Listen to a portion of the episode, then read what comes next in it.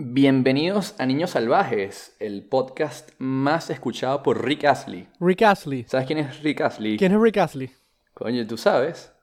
El que tiene una voz súper sensual. Exactamente. Que aparte tiene mucho que ver con la película que hablaremos hoy. ¿Sabes que Rick Astley no cantaba sus canciones? ¿Cómo que no las cantaba? Él doblaba las canciones, pero las cantaba otra persona. Obviamente no tenía esa voz, Rodrigo. Es que es imposible, es imposible que Rick Astley, que es un pelirrojo chiquitico, flaco, tenga una voz tan gruesa como la de Sam Soto. Tiene una voz, eh, lo voy a decir políticamente correcto, tiene una voz de afroamericano. Gruesa. Obviamente no es su voz. Y aparte él era como increíblemente pálido, o sea, pal- tan pálido como yo, probablemente, pero peli- pelirrojo, y los pelirrojos tienen como una voz chillona por genética. Sí. Lo único que sé es que esa voz no era de él. Era una época, además, donde querían venderte de los blancos, que los blancos eran cool y cantaban de pinga. Pero no, él no cantaba así. Exacto. Es como Milli Vanilli, que pasó lo mismo, que no, que no cantaban ellos. O los Monkeys. ¿Sabías eso? No, no, no tenía idea.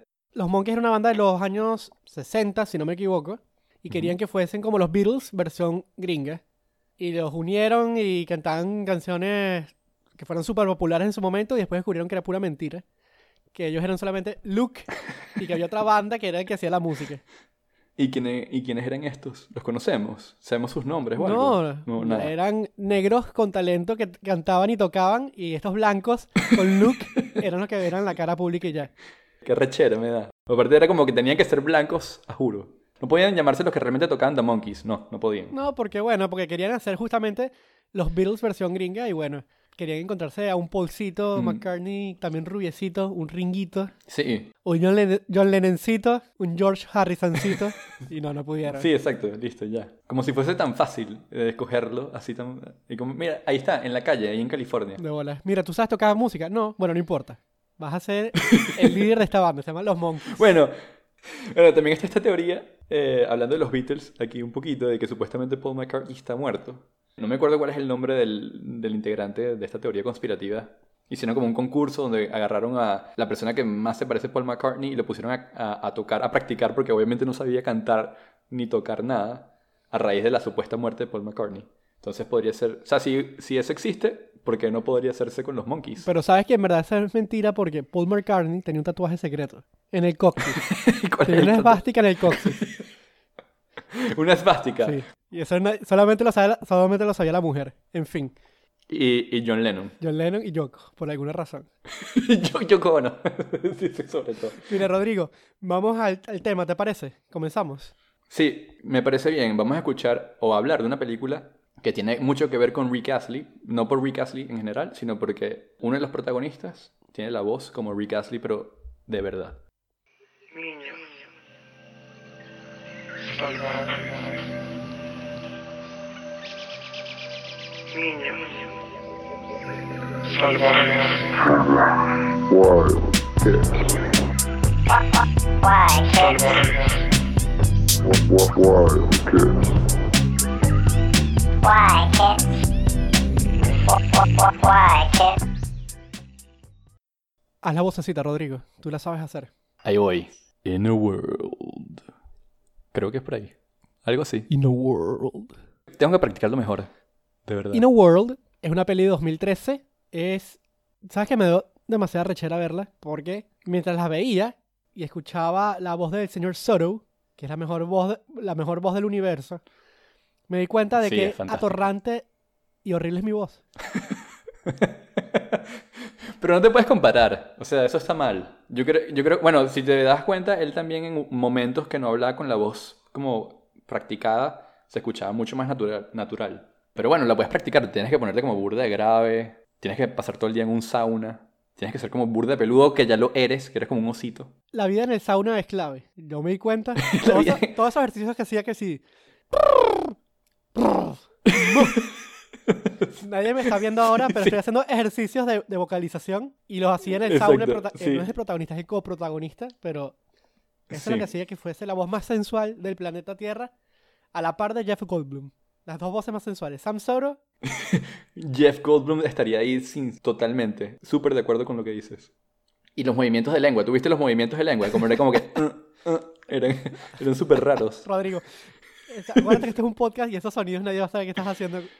No está haciendo nada pornográfico. Se lo tienen que imaginar, se lo, tienen- se lo tienen que imaginar, es un puro movimiento de lengua y básicamente la punta de la lengua se frena con los dientes de abajo y ya, eso es todo, y mover la lengua con eso, pero era rarísimo. Y con esa imagen comienza la película, que es del Sí, 2013. básica- Es dirigida, escrita y protagonizada por Lake Bell, que es una comediante estadounidense. eh, actuó en, en un montón de cosas como Hospital de Niños, ahí fue donde se, donde se hizo más famosa.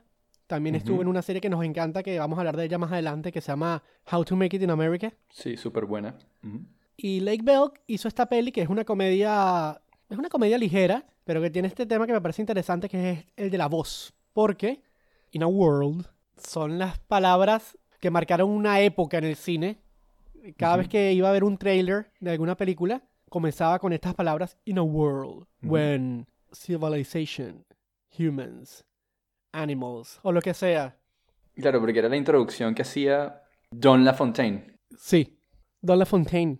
que era como el- la persona predilecta para hacer todos los trailers de las películas épicas. Así, era como todo su trabajo, básicamente. Y Don LaFontaine muere y queda como una vacante de, bueno, ¿quién va a ser el sucesor? ¿Quién va a ser la nueva voz de los trailers?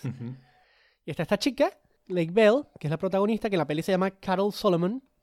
Es hija de Sam Soto, a.k.a. la voz más sensual de la película. Y hay un tercer integrante, que no me acuerdo ahorita el nombre, se llama Gustav Warner. Gustav Warner. Que el protagonista es Ken Marino.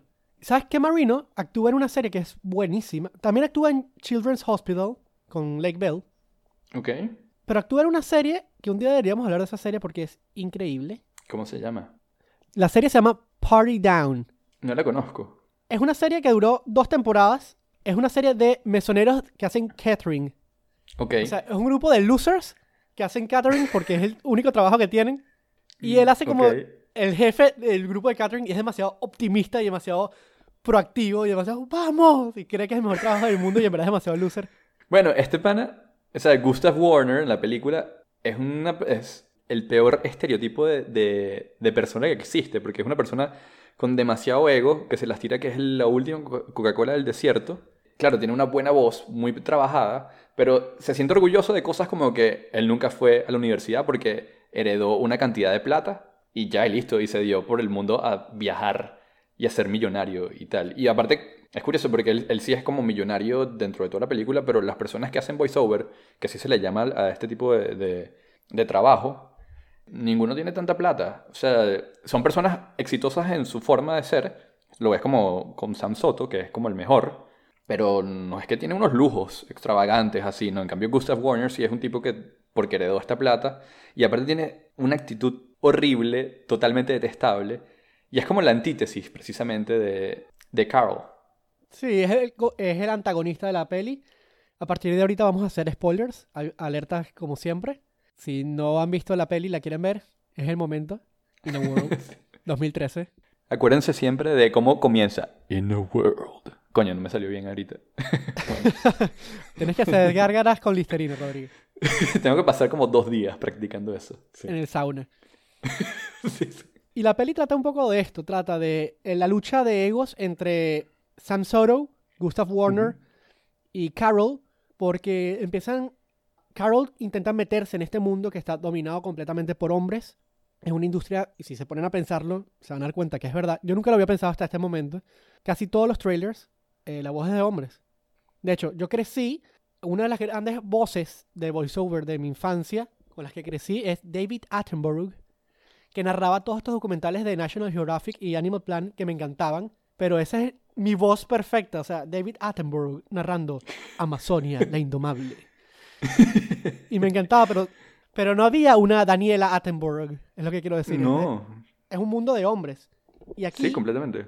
Carol intenta, bueno, hacerse una voz, todo a propósito porque hay una especie de parodia a The Hunger Games, que está a punto de salir en este mundo de la película, Se llama The, The- The Amazon Games. Ajá, de juegos amazónicos. Exacto. Que hace ahí un cameo. Este, Cameron Díaz. Sale Cameron, Cameron Díaz ahí como sí. si... sí, hizo como el trabajo para el trailer y listo. Y ya. Fue buenísimo. Me encantó. Y quieren encontrar la nueva voz de Amazon Games, que diga In a World. Y Carol Solomon quiere ganárselo y termina compitiendo con Gustav Warner y contra su padre. Y la peli no es mucho más que eso. En verdad es una comedia No. bastante ligera. Lo que sí me gusta mucho es toda esa parte cuando se empiezan a competir entre ellos y tienen que grabar como una cinta, como toda la preparación que hacen, cómo van narrando este trailer con las diferentes voces y te das cuenta, wow, qué importante es hablar, qué importante es comunicarse bien, qué importante es modular, qué importante es sonar bien. Una de las cosas que más me hizo ruido, no ruido en el mal sentido, sino como que me llamó la atención de la película, fue el papel del padre, de Sam Soto con su hija. Porque el padre, o sea, la, la película comienza literalmente con el padre botando a su hija de su casa. Porque se va a mudar su nueva novia con él y listo, y, y él decide simplemente votarla. Y bueno, eso es una decisión que puede estar bien o mal tomada dependiendo de cada quien. Eso es como, bueno, te estoy dejando ser libre. Pero resulta que el papá a medida que progresa la película, tiende a ser un padre bastante castrador. Porque él supuestamente, es lo que sale en la película, él ha ayudado a su hija con todo lo que tiene que hacer, porque aparte su hija no es voiceover, ella es una vocal coach, como se le conoce. Pero en verdad, él siempre ha estado tan metido en sí mismo y tan preocupado de su propio éxito como voz, que nunca le dio el apoyo real a su hija para que ella desarrollara su voz, sino que ella tuvo que luchar con, con esto. Y en lugar de ayudarla para que ella pudiese progresar, eh, él más bien intenta es sabotearla en el medio del camino. No, no la sabotea del todo, pero por ejemplo, darle pequeñas ayudas y de darle su apoyo no se muestra sino hasta el final de la película, que es cuando recibe el premio, y realmente le agradece como que por la existencia que ellas estén ahí de, de apoyo, de apoyo. Claro, pero ese es el clímax de la película. O sea, Sí, sí, sí. hasta allí, incluso le estaba compitiendo con su hija para él ganarse el papel. El papel no, para él ganarse la voz y que su hija no gane. Sí, y me parece, me parece eh, interesantísimo ese personaje que sea tan metido en sí mismo con este mundo de la voz que ni siquiera deja a su hija brillar en ese mundo, que es tan buena como su padre, no, no es mejor que su padre, pero no, o sea, no lo puede ser porque necesita mucha más experiencia, pero tampoco es el padre que la va a apoyar para que lo consiga, más bien está pendiente es de él conseguir ese trailer, de conseguir ese, ese voiceover de ese trailer. Mi escena favorita de todas es una en la que actúa Gina Davis. Gina Davis es Thelma de Thelma y Louise. Es una actriz súper icónica y fue súper icónica y súper importante. Después medio desaparece. Pero aparece en esta peli. Ella es como la productora de, de Amazon Games. Es la que está buscando justamente la nueva voz. Y en una ceremonia de premiación para Sam So- una ceremonia de premiación como los Oscars del voiceover, donde van a hacerle justamente como la mención especial a Sam Soto, ella pone el trailer y es donde anuncia finalmente quién gana. Y se descubre que gana sorpresa Carol Solomon. El padre, obviamente, Sam Soto, que por cierto, voy a decir el nombre del actor que me encanta, es Fred Melamed. Sam Soto entra en un ataque de, de ansiedad y de pánico porque pierde, de ego. Se va y llora como un niñito, me creo, me encanta esa parte. se va y empieza a llorar como un niñito. sí, sí, sí. Pero bueno, la hija lo va a buscar, no lo encuentra y se encuentra con la productora, justamente, y le dice como que, coño, gracias por escogerme, gracias, gracias por confiar en mí porque ganó el mejor, ¿no? Y la productora la mira a los ojos y le dice algo que me encanta, que es, esta es una peli tonta, esta es una peli incluso que desfavorece el papel de la mujer, pero en estos segundos de trailer me interesa que la voz no pase desapercibida estos segundos de trailer los va a escuchar todo el mundo, vean o no vean la película. Y la gente no da por sentado los trailers, pero en verdad es la forma de comunicación más importante que hay. Y por eso te escogí a ti, porque me interesa que todas estas niñas que escuchen este trailer escuchen a una mujer. No porque seas la mejor, porque francamente no lo eres, sino me interesa que tú las inspires y marques un camino para después. Creo que esa es la frase más importante de la peli. O sea, esa conversación que tienen Sí. en el baño es lo más importante. Y es lo que hace la película. Sin eso, la película sería cualquier cosa. Creo que no sería seleccionada aquí. Exactamente. Pero esa frase hace que la peli valga la pena. Esa escena es increíble. Y es un poco lo que me pasa con, con otra peli, lo, lo estaba pensando hoy. Con Call Me By Your Name. No sé si la viste. Ok, no la he visto. La tengo en mi lista. eh, le he dado demasiado de largas a esa peli. Con el señor Cha- Timothy Chalamet. Ajá, el famoso. Está, ahorita está demasiado demandado por el mundo. Coño, sí. No, hace película tras película. Siempre hace el mismo personaje, pero bueno. Pero en Call Me By Your Name, la peli te puede gustar o no te puede gustar, etcétera. Pero lo que le da forma a esa película, lo que hace que valga la pena, es la última escena en donde el protagonista tiene una conversación con su padre. O sea, es la, la frase y la escena más importante de la película. Y algo así pasa con esta peli, con In a World. Si en esta escena del baño nada tendría sentido, ahí entiendes perfectamente cuál es el rol de esta protagonista, cuál es el rol de esta película, por qué se hizo esa película. Esta película se hizo solamente para decir esa frase en ese baño. Claro, completamente de acuerdo. Y también para demostrar, por ejemplo, lo que hemos hablado tú y yo fuera del- de este programa, como planificando el, episodio, es que también es la historia de una mujer que busca su voz en un mundo donde quizás no la tiene. O sea, para empezar, tiene al padre que no le ayuda a conseguir su propia voz tampoco. Entonces es como en esa lucha constante para, para, ident- para identificarse con quién es. Y es importante, aunque hables como Sam Sorrow o aunque hables como yo, es importante encontrar tu propia voz. Sí, claro. Pero Santi, tranquilo, que eventualmente yo sé que lo vas a lograr. Vas a ser el próximo Sam Soru. Espero, espero tener la voz más seductora del planeta, aterciopelada. Quiero ser el Barry White Barry White, por favor. de- del podcast, así voy a ser. Bueno, ok, me gusta, me gusta. Tienes la barba de Barry White. Me faltan son los lentes de sol y ponerme más, más morena. Sí, completamente, completamente. Bueno, pero nada que no se pueda arreglar con un poco de, de, de tan de máquina, ¿no? Aunque se te pone anaranjado. Claro, exactamente. Pero bueno, es es un pasito más Es lo más cercano, es lo más cercano que puedes llegar. Mira, antes de hablar de, de nuestra invitada de hoy, quiero Ujú. decir un- ot- otra cosa de la peli que me gustó, Ujú. que es algo un poco menor. Dos cosas quiero decir de la peli, mejor dicho. Una, eh, Gustav Warner, ya dijo Rodrigo, que es un tipo adinerado, etcétera, hace una fiesta en su mansión, invita a un montón de personas. A esta fiesta llega Carol y hay una escena que me dio demasiada risa, que es increíble. Buenísima, Carol yo sé cuál vas a decir. como que se escabulle por la mansión, entra como una especie de cuarto todo raro, lleno de cosas africanas, por alguna Sí. razón, del- está lleno de vainas africanas, máscaras y pieles y cosas, y llega Gustav, y hay medio tensión sexual entre ellos, y Gustav se acerca. Una tensión, ya, espérate, es una tensión sexual muy rara, además, porque es como el carajo se impone de una. O sea, no hay como, no hay como un juego, sino que el tipo se puso ahí y es como que, ¿qué es esto? Sí, salió, a salió a matar, salió a matar, se acercó, y se le acerca lentamente, y tú crees que va a pasar algo súper romántico, sensual, porque viene, se acerca, le empieza a hablar así bajito, cerquita de la cara. Le toca la cara lentamente con, con un par de dedos. Y de repente, chupa, le chupa la nariz. Literal. O sea, no la besa. la, la advierte, sí, es rarísimo. Le advierte que la va a besar y en lugar de ir directamente a sus labios, le besa la nariz. Dos veces, no una. La dos. succiona. Le succiona la nariz. Es rarísimo, es rarísimo, Dios mío, no. ¿Por qué coño? Lo peor es que terminan pasando la noche juntos. O sea, eso no hace Sí. que ella se ahuyente y que se vaya. Dato no menor. Porque es Gustav Warner. Ese es como el tema, ¿no? O sea, como este tipo que es tan famoso también haciendo voiceover. Por eso es que, la, eh, no sé, ella se queda, me imagino, no sé.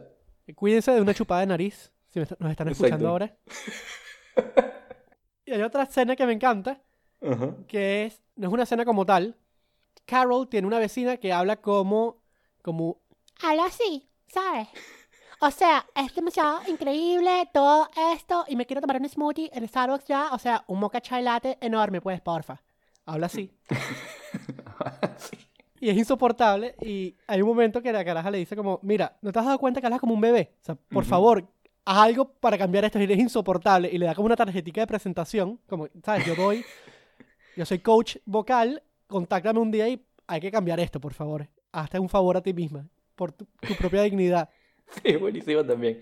Lo, peor es que le dice como que esa voz sirve perfecto para la cama, pero tú no siempre quieres estar en la cama. Es como, ajá, entonces toma la tarjetica. Algo así es como lo que le termina diciendo. Y al final, Carol utiliza la fama que le ha dado ser la, la voz de, de Amazon Games como para dar mejores clases de coach, para atraer más personas.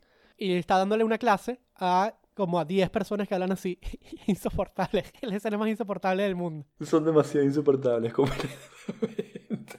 Horrible, sí. Y bueno, y con eso termina la película. Sí, ahí termina la película. Eva Longoria también aparece, también es insoportable, por cierto. Pero bueno, pero lo- Eva Longoria no se, no se ve tan insoportable como esas que salen al final. O sea, las del final son otro, es, otro, es otro nivel. Al final hablan así, pues, ¿sabes? Y hablando así, queremos invitar a una amiga que nosotros la conocimos cuando ella hablaba así. Esto me, me va a odiar, me va a odiar cuando escuché esto del programa. Yo la conocí hablando así y pidiendo una cajita feliz de McDonald's. Sí, y es nuestra Carol. O sea, en verdad yo, yo considero que ella puede ser nuestra Carol, ¿no? Yo también lo considero. Vamos a un cortecito y volvemos con ella. Why, kids?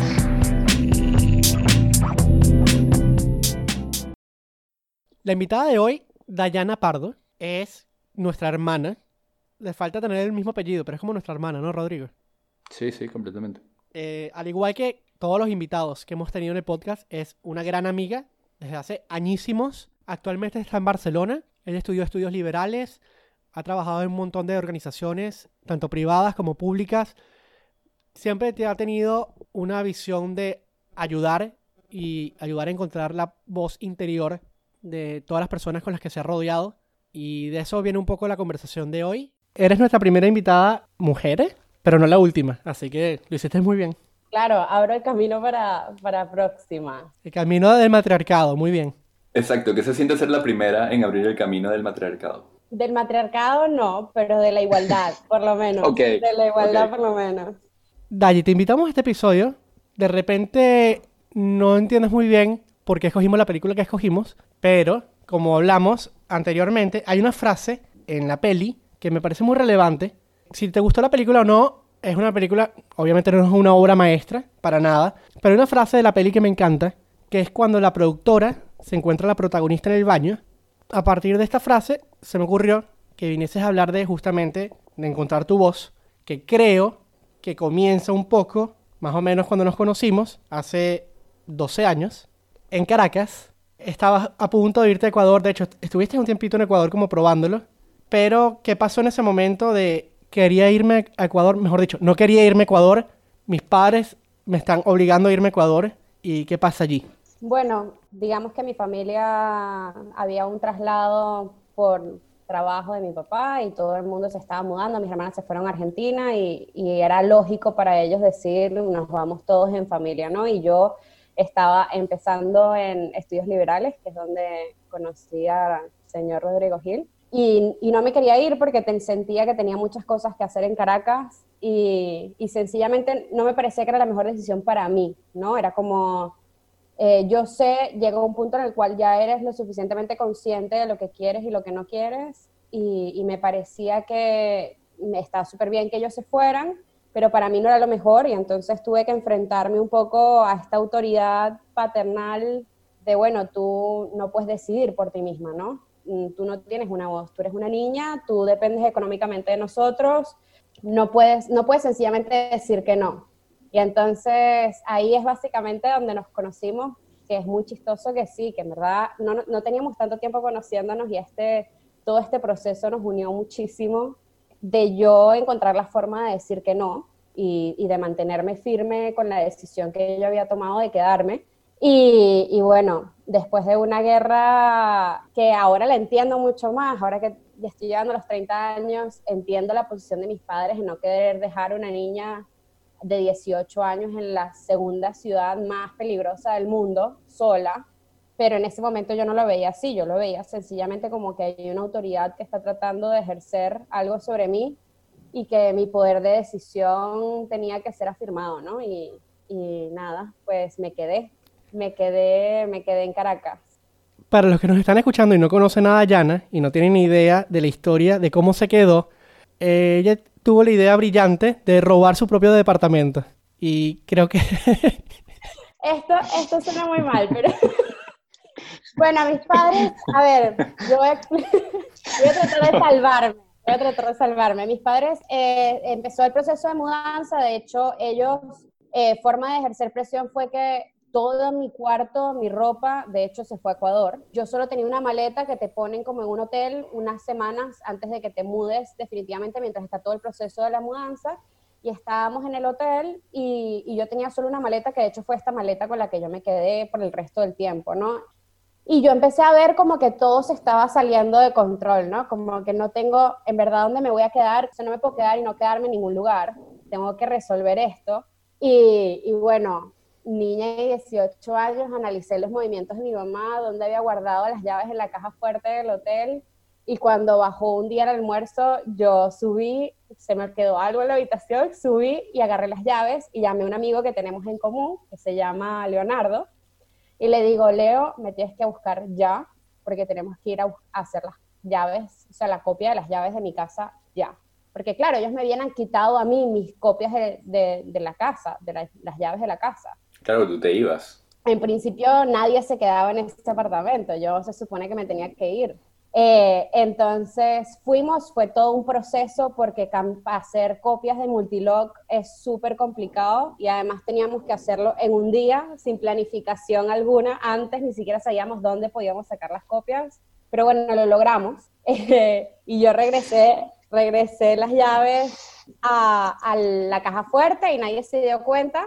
Entonces tenía acceso a este apartamento que era el apartamento de mi familia de siempre, pero estaba vacío. No tenía muebles, no tenía wifi, no tenía cubiertos ni tenedores. Tenía solo una cama y tenía unos colchones pequeñitos de las camas que van debajo de las camas normales. Eh, esto era todo lo que había en el apartamento y me acuerdo un momento súper especial para mí, fue que cuando ya mis papás se mudaron y yo empecé como esta guerra de me quedo, eh, los invité a ustedes, salimos de la universidad y compramos arroz chino, que luego yo viví a punta de arroz chino porque no solo no sabía cómo, no sabía cómo cocinar, sino que no tenía utensilios literal para cocinar, o sea, no tenía ni ollas, ni cubiertos, ni nada. Pero bueno, este primer día comimos arroz chino todos en el piso en la alfombra del apartamento, era como, y todos ustedes como, no puedo creer que tú acabas de lograr esto, y era como la gran victoria, ¿no? Como, bueno, obviamente no es el lugar ideal, pero, pero estaba súper motivada por mi determinación, era como, logré tener un lugar donde quedarme a vivir, no tenía nada, pero por lo menos tenía un techo, que era mío. Bueno, un poco expropiado. Un poco, sí, totalmente, pero también tenías la posibilidad de quedarte con tu tía, que aparte era como tu opción B, que fue horrible, además. Bueno, porque digamos que la estrategia de mis padres era bastante, a ver, ahora la veo y me parece que fue perfecta. Era como, no tienes opción de quedarte en Caracas. No podían físicamente agarrarme de un brazo y meterme en un avión. Ellos querían hacer que Caracas fuese la peor opción posible, ¿no? Entonces no me dejaron, se llevaron todas mis cosas, no me iban a dejar un apartamento donde yo estuviese cómoda. Pusieron como opción de que si yo me quería quedar en Caracas, me quedase con esta tía, que bueno, que es además de la antítesis de todo lo que yo soy, eh, una persona súper conservadora, donde además todos los días a las 5 de la tarde tienes que rezar con ella, etcétera, muy estricta, eh, al punto donde no puedes usar el agua caliente libremente, el agua caliente se usa unas horas específicas al día. A ver, que es súper válida su existencia, ella, bien por ella, pero para mí era muy difícil. Y ella tampoco tenía wifi en su apartamento, no tenía secadora porque le parecía que era un uso de energía innecesario, muy eh, sostenible toda su filosofía de vida ahora que lo pienso, pero, pero bueno, era, era muy difícil, era muy difícil la convivencia, además una persona mayor que nunca hizo familia, es muy compleja. Y yo básicamente lo que hice fue hacerle entender que yo me quedaba en casa de una amiga porque necesitaba el wifi para hacer las tareas de la universidad y, y que ella además tenía carro, entonces me podía llevar a la universidad. Lo cual, en verdad, en cierto sentido es cierto. Lo que pasa es que yo estaba en mi apartamento sentada en un colchón en el piso, robándole wifi al vecino, y bueno, mis amigos me llevaban y me traían de, a la universidad, pues. ¿Y cuánto tiempo duraste en, esta, en este departamento secuestrado? Eh, en el apartamento secuestrado, sin eh, como seis meses, pero luego viajé a Ecuador y hicimos lo que yo voy a llamar siempre como el concilio de Trento, ¿no? Que es como hicimos esta, reunión, hicimos esta reunión de las familias y, y llegamos a que queríamos llegar a la paz, ¿no? Porque la guerra, la guerra era real, fue, fue compleja para todos de gestionar, pero bueno, en el momento en el cual ellos se dieron cuenta que yo no me iba a mover, entonces dijeron, bueno, es momento de bajar la presión, porque ya sabemos que la presión no nos está trayendo el resultado esperado, y es el momento de llegar a un consenso, ¿no? De cómo podemos hacer para que, para que yo esté contenta y esté tranquila, y ellos también sentirse cómodos de que yo esté allí. Entonces, sí, fueron seis meses en una casa de Ocupa, que ellos se enteraron años después, años hace poco, de hecho les conté, y mi papá no lo podía creer, él no lo podía creer. ¿Qué te va a decir ahora? No te va a decir nada. O sea, que, ajá, listo, es pasado. Claro, claro, 100%, ya no está, eso prescribió, ese crimen prescribió, ya no, no cuenta. no Es un crimen, además. Pues bueno, es tu casa también. Pero es de él, no está mi nombre, yo ocupé su propiedad Bueno. privada. Pero sí, viajé a Ecuador con mucho miedo de que me secuestraran, te lo juro, con mucho miedo de que, de hecho, o sea, es que yo sentí que era como un tratado de paz, porque habían como ciertas condiciones que fueron pactadas por las partes antes de ir a reunirnos, o sea, era como así, porque yo decía, claro, yo llego a Ecuador y me dicen, de aquí no te vas, no te pago el pasaje de regreso, porque yo no tengo dinero, eh, me jodí, porque ¿cómo hago para recoger dinero para regresarme? O sea, tenía que tener el pasaje de regreso, era como súper específico para mí, como que yo tengo que saber que voy a regresar. Tenía el semestre de universidad pago también, como, ¿sabes? Tipo, bueno, como si fuese una visa, no sé, ¿sabes? Tipo, como cuando llegas a Estados Unidos, básicamente era lo que yo le estaba pidiendo a mis padres para poder ir a Ecuador. Y cuando fui, hablamos y me hicieron como una entrega oficial de las llaves del apartamento. Te dieron fue una copia. Una entrega oficial de unas llaves que ya tú tenías. que eran las Eran las originales. oficiales, exacto. Y yo hice como con sorpresa, tipo, wow, estas llaves eran así, no me acordaba. y luego estuve sin, mes- sin muebles y nada, como un par de meses más, como dos o tres meses, hasta que mi mamá viajó de Ecuador a Caracas a ayudarme a mueblar todo y tal, y comprarme ollas y etcétera, etcétera, em, para que yo estuviese un poco más cómoda. Sí, sí, digamos que cerca de un año, cerca de un año estuve en modo, en modo Escondite. raro, sí. En modo mínimos, a mínimos necesarios para sobrevivir. Dayi, después de, de que te reconciliaste con tu familia, digamos, que te dejaron vivir legalmente en tu propia casa, ya no secuestrada, Sí, estudiaste estudios liberales, te gradúas, en esa última etapa también estás viviendo con, tu- con una pareja, de hecho, vives más tiempo en casa de tu pareja que en tu propia casa, y después eh, surge la idea de irse a Barcelona. ¿Por qué sí Barcelona y por qué no Ecuador? Bueno, esto es, eh, es complejo, ¿no? Porque mm, yo en el momento que tomé la decisión de quedarme en Venezuela sentía que, que había como un deber ahí. O sea, también era muy joven, esto es 2010 que esto sucedió y yo sentía que había mucho por hacer y que yo iba a poder ser una, un agente muy activo, ¿sabes? Estaba como muy enamorada del proyecto y decía que renunciar a ese proyecto era básicamente renunciar a mí misma. Y, no, y entonces por eso la determinación de entrar en guerra con básicamente el, el dicho, yo soy muy mala con los dichos, ¿no? Pero de que no le muerdas, de que no le muerdas la mano al que te alimenta. ¿Cómo es, Rodrigo? Eso sí lo dijiste bien. You don't shit where you eat. No, que no le muerdes la mano al que te da de comer.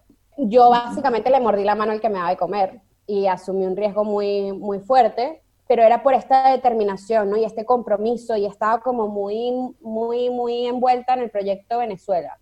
Claro, luego cuatro años después o tres años después, esto cambió. O sea, la realidad del país fue muy dura, fue, fue muy...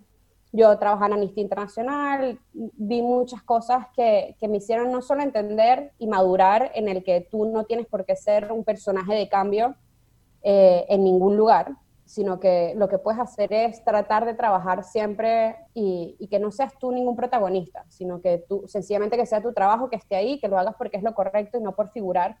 Pero también hubo mucho descontento y mucho miedo. Sobre todo yo me, yo me terminé de ir de, Venezuela porque sentía que el miedo me había consumido a tal manera que no, no era yo. Ya yo no me sentía que yo podía ser yo misma. O sea, que por ejemplo, tengo un ejemplo súper claro de que estábamos, mm, mi expareja y yo estábamos yendo a su apartamento y había un señor, estábamos en una cola en la Trinidad, y había un señor mayor que se veía que estaba perdido. Y la Dayana normal, si hubiese bajado del carro, le hubiese preguntado, señor, ¿qué le pasa? ¿Dónde va? ¿Tiene algún tipo de identificación? Y le hubiese ayudado. Pero en ese momento yo estaba tan asustada por todo lo que estaba sucediendo que incluso o sea, cuando se me presentó la oportunidad, porque Jesús me preguntó, ¿quieres que nos paremos y lo ayudemos? Y yo le dije, no, no porque me da mucho miedo. Y entonces, claro, yo me empecé a dar cuenta que, que, que no iba a poder seguir, porque me estaba afectando emocional, psicológico, estaba super, sumamente drenada Y yo quería un aire nuevo y, y Barcelona fue una opción viable en el momento y la tomamos. Pero, pero sí, era, eran circunstancias diferentes de 18 a 24, digamos. Dijiste algo interesante, que estabas en Amnistía Internacional. Me gustaría que hablaras un poco de qué te aportó trabajar en Amnistía tanto tiempo. Además, estabas súper metida allí, súper a pecho con Amnistía, me acuerdo, en ese momento. Que hasta me, me peleaste una vez conmigo porque no puse en mi fotico de perfil algo de... Sí, algo de Amnistía, De Facebook. pero me armó un peo por eso. Tuvimos una discusión bastante álgida al respecto.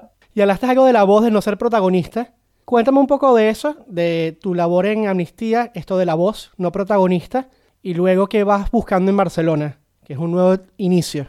Sí, bueno, de hecho, antes de, Amnistía trabajaba en, la universidad, en un grupo de, de estudiantes que íbamos a comunidades eh, cercanas a hacer, tratar de ser un, hacer un puente, ¿no? Y de hecho allí fue donde conocí a una de las personas que yo creo que es fundamental en mi, en mi simbología, ¿no? Como en, en quién terminé siendo yo al final, que se llama Lidia, se llama Lidia, espero, eh, que era una líder comunitaria en Turumo, una mujer excepcional que no solo tenía una guardería para que las mamás del pueblo de Turumo pudiesen, ir a trabajar, sino que también hacía una escuela de ballet para que las niñas tuviesen algo que hacer los fines de semana porque la oferta de ocio está más vinculada a hombres y deporte que niñas. Bueno, era una mujer que tenía por lo menos cuatro o cinco proyectos, además de su vida, sociales, activos, innovadores, y que sobre todo tenían el tema de género, aunque ella no lo, eh, aunque ella no lo posicionase como esto, sino que sencillamente ella lo veía como una problemática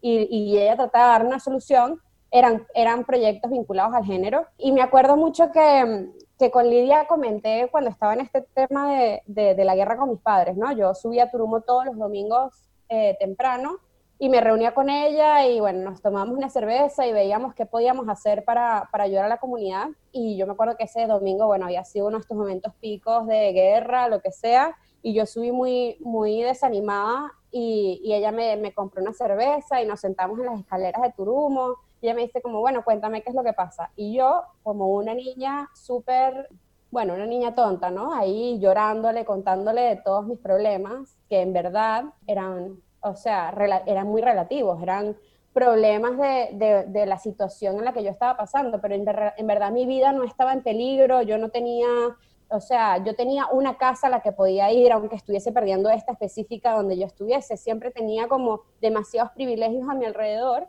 Y ella, pues, súper amable, me escuchó, muy empática, me entendió, y lo que me hizo entender fue como, tú tienes aquí un privilegio. Sí, está bien, estás pasando por todo esto, pero tú en verdad puedes decidir y tú en verdad puedes hacer uso de tu voz, ¿no? O sea, como que date cuenta de la posición en la que estás y haz uso de ella, como el poder que tienes, porque tú estás en una posición social y económica distinta a la mía, tú en verdad puedes decidir quedarte y vas a estar bien, o decidirías irte y estuvieses bien. Y ella me hizo entender que, que ella tenía opciones mucho más limitadas, pero que igual ella ejercía poder dentro de, dentro de las decisiones, dentro de las opciones que ella tenía, ella ejercía poder y decidía. Y para mí eso fue vehicular, ¿no? Fue como, ok, te entendí, primero soy una ridícula que hago llorándote aquí. Segundo, también entendí que, que siempre se puede ser empático en cualquier circunstancia porque ella fue muy buena en escucharme y en darme su punto de vista sin juzgarme ni,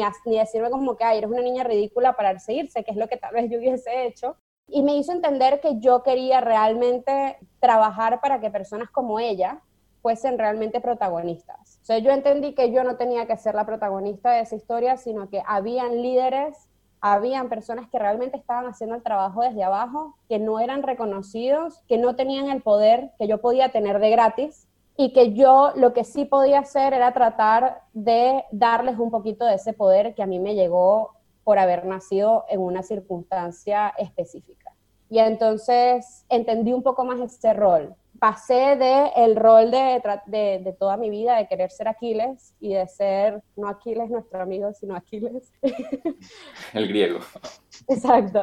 Eh, de querer ser el gran protagonista, el gran héroe, el gran, ¿sabes? A pasar a ser más bien una herramienta más para que personas y líderes reales que están haciendo un cambio real puedan tener este camino y realmente puedan usar su voz. Entonces, en Amnistía eh, fue un proceso también súper complejo porque yo estaba, bueno, entré en Amnistía en el 2012, finales de 2012, desde el 2012 hasta el 2014, era un, un, pico de violaciones de derechos humanos importante en nuestro país. Y yo estaba en el comité ejecutivo, entonces era bastante difícil de gestionar porque Amnistía también trata de mantener una imparcialidad que es importante. Es una organización que además es internacional, entonces las decisiones no se toman solo basándose en qué es importante para Venezuela, sino qué es importante para la organización como un global, que también me ayudó mucho a madurar, pero me llevó a muchas frustraciones porque yo quería de nuevo, el primer instinto es ir de cabeza, ¿no? Como, uy, vamos nosotros a lanzar siete informes sobre esto y los presentamos y que nos venga el CEDIC y no pasa nada. Y claro, no va de eso, es entender que no va de eso, que no es solo sobre el momento álgido de la hora, sino que, bueno, que estás tratando de causar un, un, un impacto mayor. Entonces, fueron muchos años de aprendizaje a bajarle un poco a los humos, a bajarle un poco al ego, a bajarle a tratar de buscar personalismo siempre y, de entender que, que, eres sencillamente una herramienta más dentro de, de, estas causas que aunque pueden ser importantes para ti, también lo son importantes para muchas otras personas. Y que, bueno, tienes que, tienes que sencillamente tratar de dar lo máximo de ti sin que tú estés ahí, ¿no? Y aquí en Barcelona vine y he estado trabajando con organizaciones más pequeñas, que aquí se llaman asociaciones, sobre todo en, en, temas de discapacidad. Un mundo que también se me abrió aquí en Barcelona. Yo en Venezuela había trabajado el tema de género, pero aquí en Barcelona empecé a trabajar en discapacidad, que también está muy vinculado a género, porque las mujeres son las que dan cuidado. Entonces, cuando tú tienes un niño con discapacidad, tú como madre básicamente también te ves anulada y esto, al final todo se va uniendo pero, pero bueno, creo que todo tenía que ver con, entender que hay estas personas que están no desposeídas en ningún sentido, pero que están siendo subordinadas, ¿no? Es como, en verdad, un, un, niño con discapacidad puede tomar decisiones, un niño con discapacidad puede ir al colegio, un niño con, dentro, de, sus posibilidades, pero como no entra dentro de, la, lo normal o de, sí, de, los able bodies, ¿no? De la normalidad, eh, de los que sí somos capaces de hacerlo todo lo normal, entonces pues se les, se les anula, se les anula como individuos. Y lo pasa mucho con mujeres también, que se les anula como individuos. Al final es entender cómo hacer, cómo, cómo llevar a cabo proyectos que no solo sensibilicen a que estas personas pueden decidir que yo tengo que saber lo que es correcto y lo que no es correcto, que tengo que estar educada, y sobre todo follow through, o sea, que no te vayas a caer, que, que estés tomando la decisión correcta, que no, que no estés siendo Ahora, malcriada y caprichosa. Dijiste algo que me pareció interesante antes, que era que tú te movías mucho por el deber y por eso tú tenías como toda esta presión de irte de Venezuela porque tú considerabas que dejar Venezuela iba contra tu deber de lo que sea que ibas a hacer aquí. Sin embargo, yo, te, yo creo que tú como con tu personalidad Tú no has dejado de ser esa persona que trabaja por el deber. Y tú fuiste a Barcelona con esa identidad, como con esa voz bien clara de ti, pero a buscar un deber en Barcelona. ¿Qué conseguiste en Barcelona? en Barcelona descubrí la Dayana inmigrante, ¿no? Que es distinta. Pero, pero este deber se mantiene en el sentido de que aquí he seguido trabajando de nuevo, tratando de sobre todo recaudar fondos para entidades que llevan proyectos que ayudan a personas más vulnerables, sobre todo en discapacidad. Y, y, he intentado hacer eso. Y ahora estoy trabajando desde el lado privado, trabajo, pero también sigo trabajando. Parte de mi trabajo es recaudar fondos para proyectos sociales de entidades sin ánimos de lucro. Yo lo que creo es que estas entidades sobre todo porque aquí en Barcelona hay un tejido asociativo que es muy importante y es muy rico, que es muy distinto a lo que podamos tener en América Latina, que, que se intentó un poco con el tema comunitario, etcétera, pero aquí es algo que además es orgánico. La gente se organiza porque hay unas, hay unas necesidades bastante específicas, sobre todo con discapacidad lo ves muy claro. Hay niños que tienen enfermedades raras y los padres de estos niños se unen, forman una entidad jurídica que, que los respalde y tratan de buscar dinero para investigación, para terapias y, sobre todo para sensibilizar a escuelas que sepan que mi hijo puede ir a la, a la educación normal, no tiene por qué ir necesariamente a una escuela de educación especial, puede ir a un colegio normal, solo necesito que tú te adaptes a su vida y él se adaptará a la tuya y, y buscaremos un medio, pero no, no, no lo excluyas de todo, no lo excluyas de todo. Entonces, esto, esto aquí funciona muy bien, el tema asociativo es, realmente a mí me abrió mucho los ojos, porque en Venezuela se hacía y se hace, pero mucho más desestructurado. Obviamente vivimos en una sociedad que es, muy distinta, tenemos muchísimos problemas, no, se puede, no puedes nada más decir mi problema es que mi hijo tiene esta discapacidad, ¿no? Tienes como el, el abanico de problemas siempre es muy abrumador. Entonces aquí sí que hay cosas muy específicas y la gente se une. Y, y yo si pudiese llamarlo desde el deber, siempre he creído que, que lo que yo puedo aportar es tratar de ver que estos proyectos que nacen de manera orgánica se organicen, se consigan dinero para, para llevarse a cabo y que sean exitosos, ¿no? Que, que, se puedan mantener en el tiempo. Hay algo que dices que me parece interesante. Antes estabas hablando de la normalidad y la no normalidad y hasta que cierto punto algo es normal y algo es no normal, hablando de seres humanos, hablando de género. ¿Qué crees tú que es el gran problema en cuanto a la normalidad y no normalidad de una persona? que no hay un normal. O sea, creo que lo que, lo que nos cuesta a todos entender es que no hay un parámetro, que puede haber estadísticamente más personas que sean de una forma, pero en verdad tampoco. O sea, también pasa mucho con el género, ¿no? Que, hemos, que, que parece que nos estamos desayunando constantemente que el género es algo fluido y que en verdad no somos hombres y mujeres y que tenemos un poco de todo y que, y que, y que, y que podemos explorar esto, ¿no? Y lo mismo sucede con las capacidades. Por eso eh, yo en verdad no soy capaz de hacer todo. Soy una persona que tiene capacidades distintas. Y, y, lo motor, por ejemplo, nunca ha sido mi fuerte. Yo no, no soy una persona con un... Y es verdad, soy muy torpe. Sí, nací, nací con las rodillas, nací con las rodillas mal puestas. Y, y, tengo capacidades que pueden ser diversas, aunque obviamente no me llamarían a mí misma, no me llamaría a mí misma como una persona con discapacidades, ¿no? Pero pero si abrimos este, si abrimos este concepto, en verdad sí. Eh, todos tenemos y di diversidad en nuestras capacidades.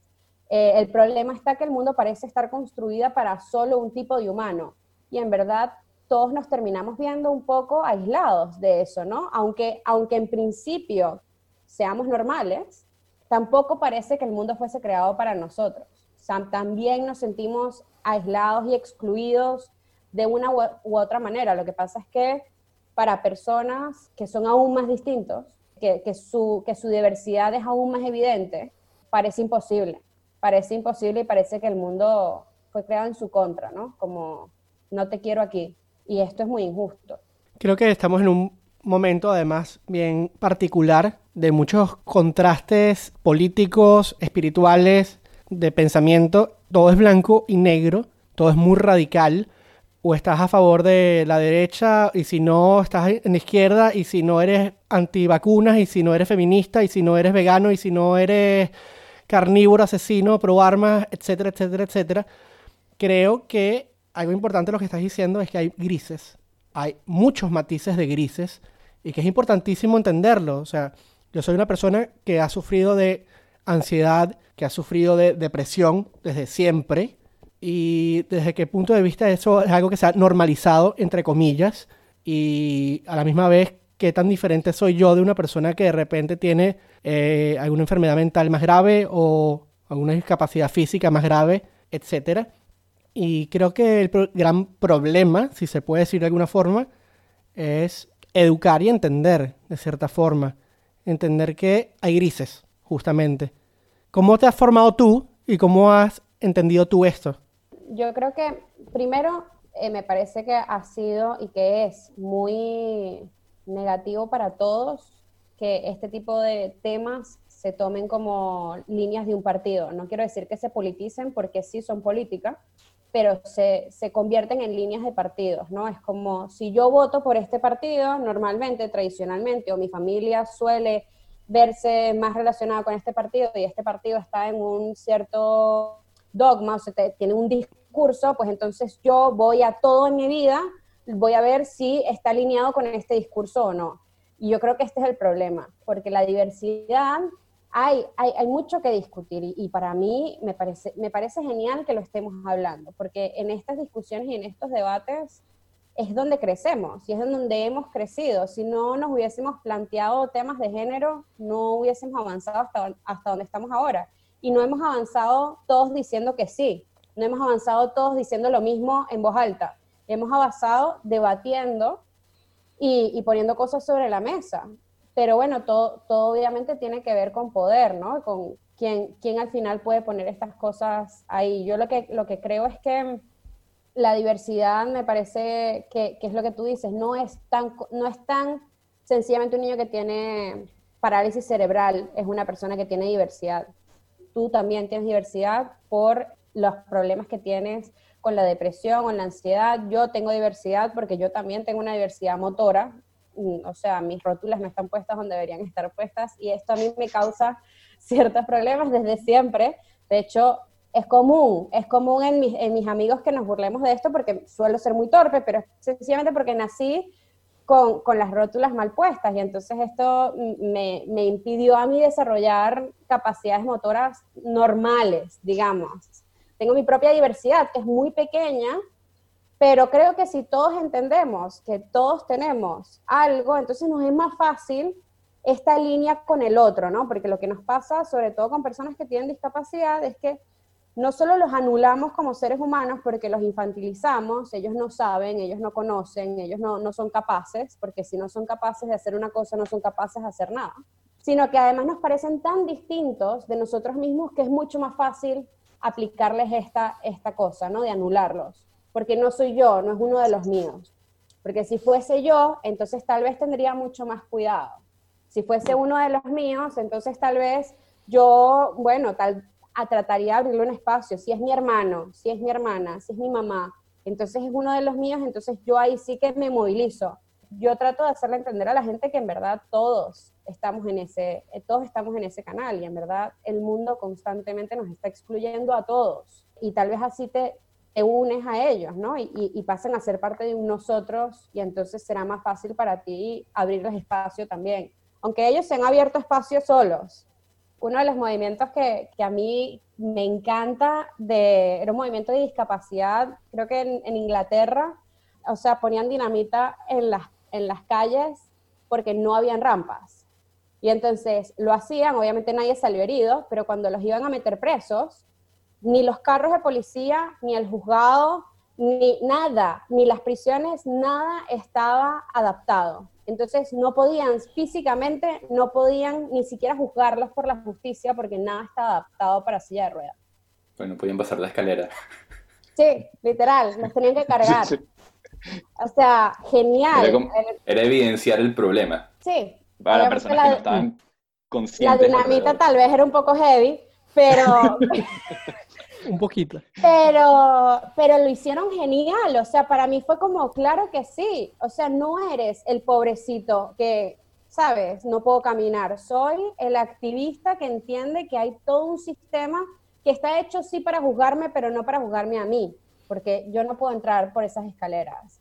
Entonces, mínimo, de esta manera la gente se va a empezar a dar cuenta de lo ridículo que es, porque además termina siendo absurdo e incluso chistoso, que tú no me puedes juzgar, aunque yo dinamité una calle, no me puedes juzgar porque el juzgado no puede entrar. Así de absurdo es tu mundo.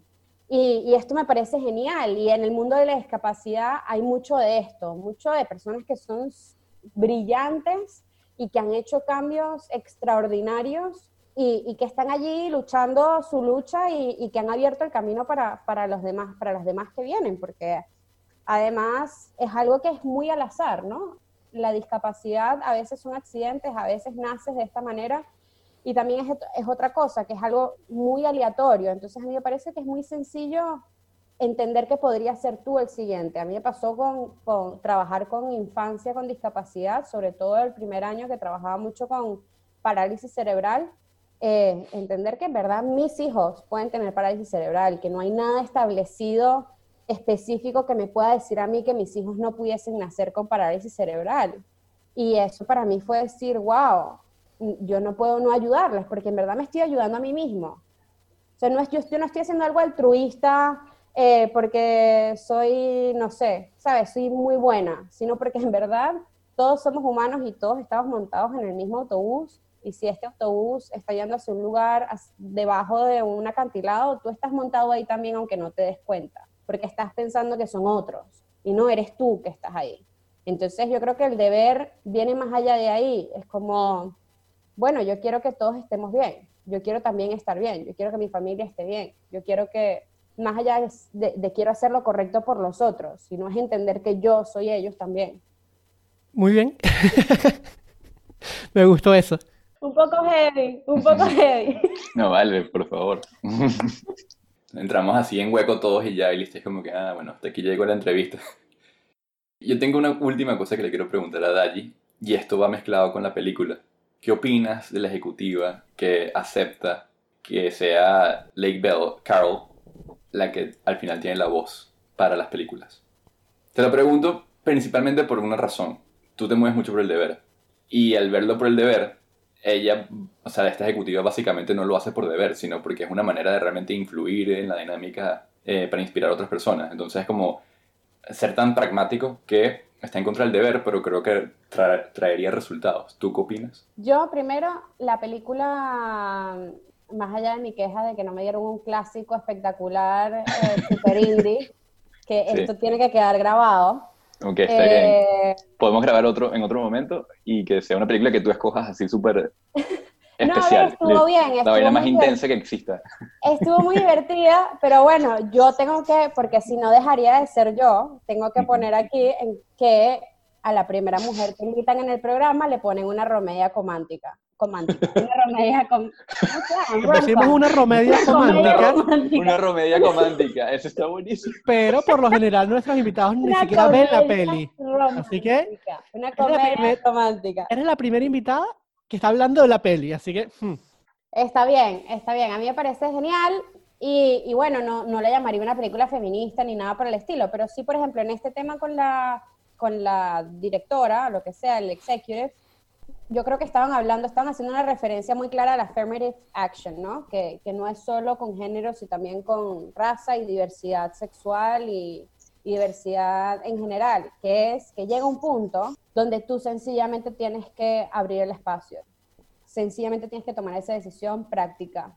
Y no es lo más bonito. A mí me encantaría que orgánicamente sucediese que, pero es que claro, es imposible, porque si no existe ese espacio, si no existe que ella tenga esa voz en ese momento tan especial, que además sea una mujer, no va a existir que otras mujeres vean que, es- que son capaces de hacer esto y además que, que tiene sentido que ellas inviertan en educarse en esta labor en específico porque ven que hay un espacio ahí para ellas, se ven representadas, entonces se pueden imaginar siendo locutoras o lo que sea, no sé cómo se llama eso.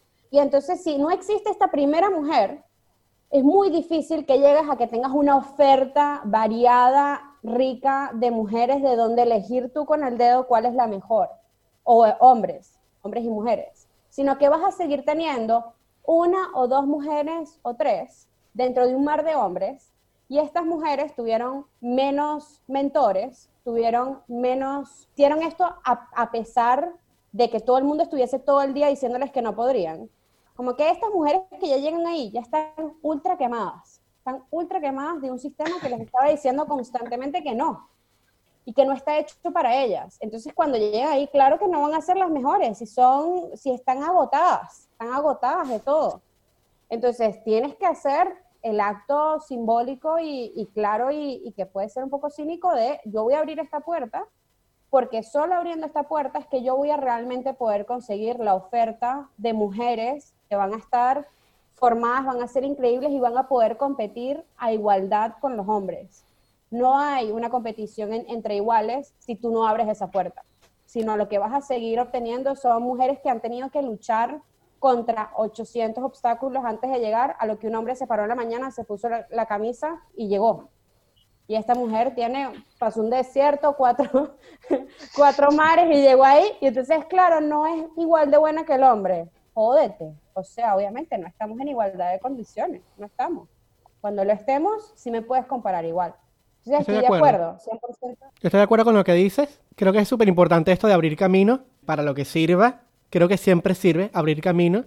Este, uno no puede pensar en un presidente negro en Norteamérica, como fue Obama, si antes no hubiese un Martin Luther King pacifista y un Malcolm X más llevado a la acción y más violento, que a la vez no hubiesen existido si no hubiesen estado todas las otras personas antes que ellos luchando por los derechos humanos, si antes no hubiesen estado los primeros esclavos que se rebelaban contra sus amos. O sea, Sí, a lo mejor el primer esclavo que se rebeló contra su amo, lo colgaron y quedó allí, pero empezó a abrir un caminito que durante décadas fue creciendo y que se sigue abriendo y que todavía siguen luchando. O sea, no es algo que es de la noche a la mañana, ni es algo fácil, ni es algo que se resuelve, pero creo que es eso que dice Daji y es eso que vemos quizás en la peli de, sí, no eres la mejor, pero empiezas a abrir camino y es apostar, ¿no? A futuro, es apostar a concientizar, es apostar a que empiece a normalizarse, entre comillas. Sí, a mí también lo que me pareció interesante es como en parte lo que te decía, que yo llegué como a esta realización con Lidia, ¿no? De, de ella tal vez no era la mejor, como yo no creo que yo sea la mejor, pero, pero ella tenía una posición bastante específica, ella tenía una cuota de poder, que ella nas- había nacido dentro de este entorno, ¿no? Ella conocía el entorno, estaba dentro. Así fuese mujer y fuese lo que sea, ella tenía una cuota de poder que luego, en el momento en que se la terminaron de dar, lo primero que hizo fue abrir espacio a otras mujeres, hacer clases para que otras mujeres entendiesen cómo modular su voz y no sonar como yo. y, esto es lo que me parece que fue realmente genial del círculo que hace la película, que no es yo me quedé con esto y, y entonces lo que te muestro es como e- ella ahora es súper genial y tiene un montón de grabaciones y por fin tiene su propia casa, etcétera, que tal vez sería como terminaría una película de éxito para un hombre, para un personaje que fuese masculino, ¿no? Como tiene, tiene ahora este carro, esta casa, porque ahora tiene un montón de plata y un montón de jevas que le están cayendo. Pero ella, su forma de, de entender que tiene éxito es que podía ahora dar un programa mucho más completo, mucho más, ¿sabes? Mucho más tranquila en, esta, en este lugar de grabación para estas mujeres que ella sentía que lo necesitaban.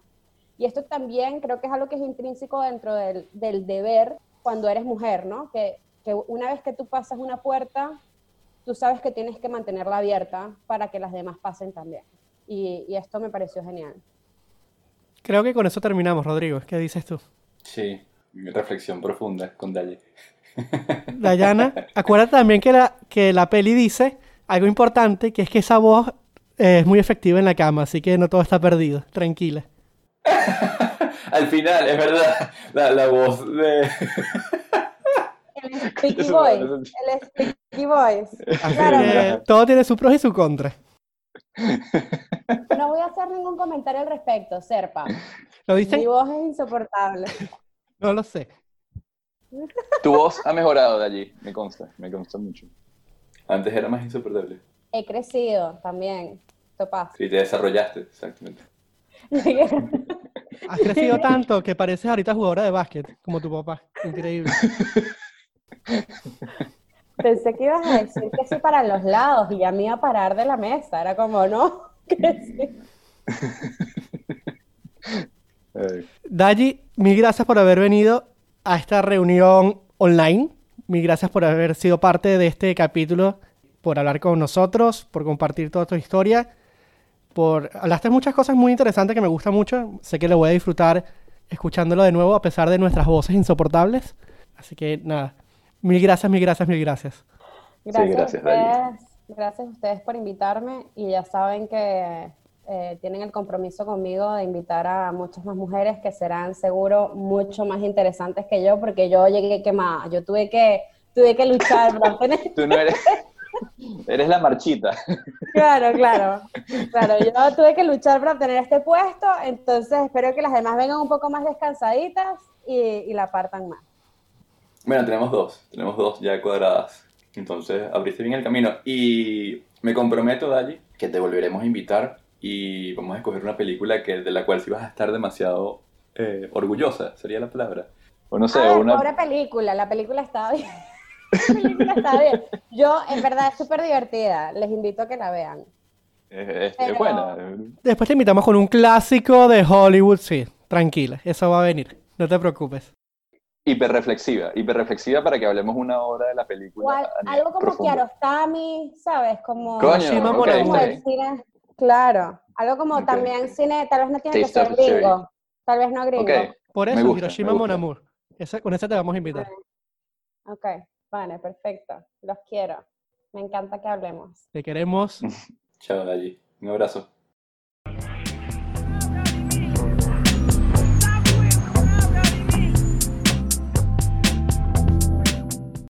Rodrigo Gil, ¿qué te pareció esta conversación con Dayane? Eh, bastante buena, la verdad. Me encantó encontrarme con Dayi, aunque yo hablo con ella frecuentemente. Creo que hablo más con ella que contigo. O sea, tipo en conversaciones de, de WhatsApp, Sí, no me extrañaría. tipo llamadas. A mí me sacas demasiado el culo, Rodrigo. Lo siento. si no fuese por el podcast, no te vería nunca. Ay, qué mentiroso. Sí, hemos estado juntos prácticamente desde que nacimos. No sé de qué hablas. Nos tuvieron en los mismos tubos de ensayo.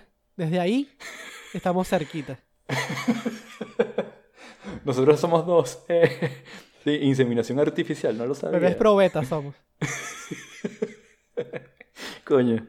Y somos de un... ¿Cómo es que se llama? De un vientre eh, prestado también. Somos de un vientre prestado y somos de un banco de semen, el único banco de semen de Caracas que está en el Hotel Humboldt, con puros donantes anónimos. Así que no- nadie sabe quién es nuestro verdadero padre, pero Exacto. algún día lo averiguaremos, no. Rodrigo. Ok, muy bien, me gusta. Con razón, eres tan distinto a mí físicamente. Eso explica Exactamente. mucho. Yo pensé que éramos primos de verdad. Me acabas de, de- de cambiar toda mi, toda mi infancia. A lo mejor lo somos, nadie lo sabe. Mira, volviendo al tema, me gustó mucho hablar con Dayi. Sí. Creo que es una chica muy sensible y muy clara en su forma de hablar. Tiene como una visión muy, muy sincera de lo que busca y de lo que está trabajando y lo que va a seguir trabajando. Y creo que es un gran ejemplo de... Hay algo que dijo que me quedó, me quedó en la cabeza, que es lo de...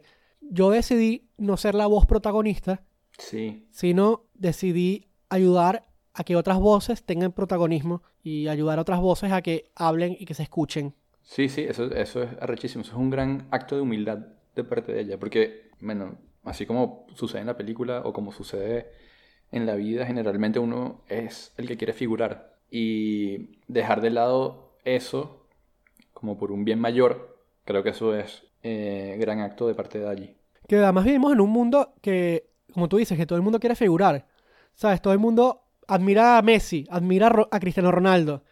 Todo el mundo quiere ser director técnico, todo el mundo quiere ser presidente. Coño, si yo fuese presidente de Venezuela, haría tal vaina. Si yo fuese Guaidó, haría tal vaina. Si yo fuese Maduro, no sé qué vaina.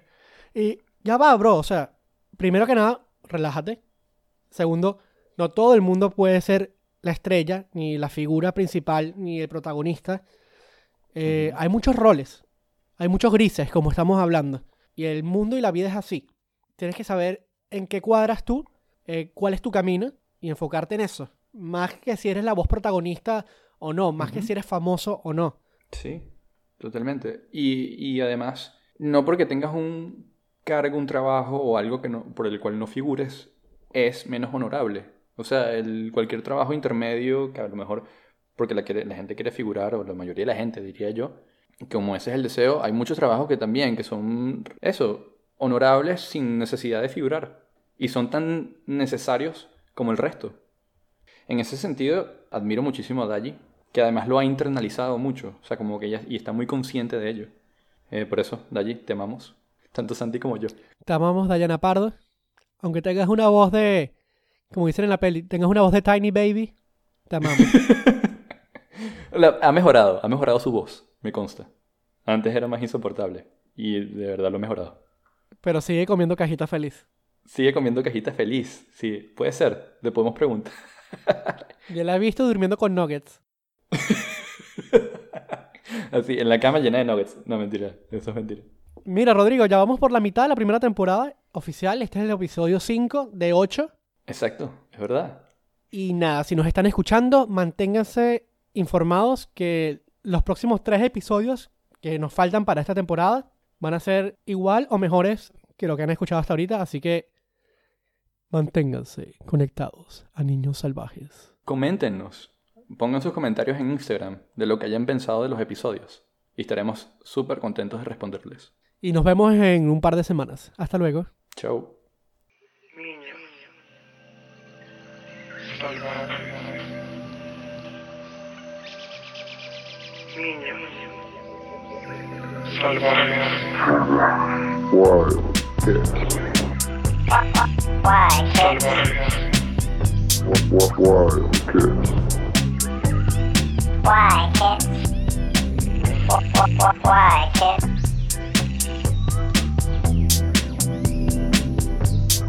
Wild kids.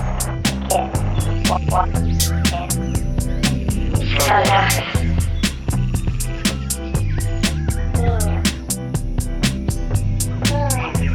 Salvajes.